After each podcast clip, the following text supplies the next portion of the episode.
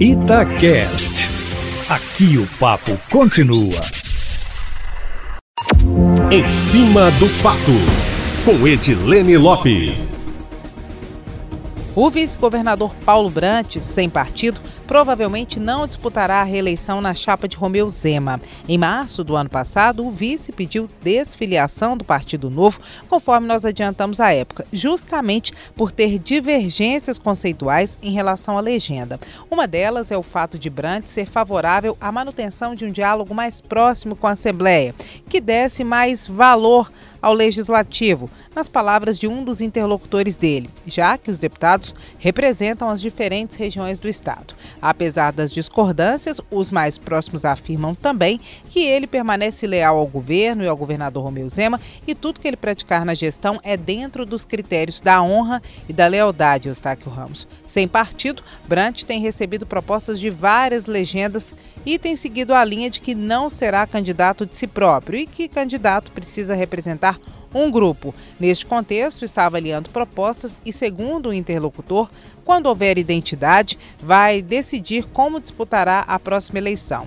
O Partido Novo é praticamente uma possibilidade descartada, já que o estatuto restringe a realização de coligações. Embora elas sejam possíveis com autorização do Diretório Nacional, até hoje nenhuma foi realizada. O Partido Novo não coligou com nenhum outro partido para disputar eleições. Interlocutores do vice-governador Eustáquio afirmam que é preciso esperar as coisas amadurecerem, já que a eleição nacional passa por Minas Gerais, que é o segundo maior colégio eleitoral do Brasil, e Brant participará sim do processo em 2022, no grupo que preze pela cultura, o meio ambiente, a ciência e a tecnologia e pelo desenvolvimento econômico, Eustáquio.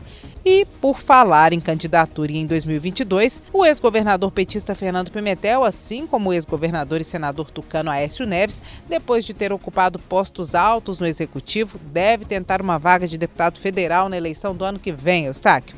Essa tem sido uma estratégia de políticos muito conhecidos, mas sem mandato, para tentar voltar à vida pública com menos dificuldade, já que contam com uma base eleitoral que somaria votos suficientes para ocupar uma cadeira no Legislativo Federal, meu amigo.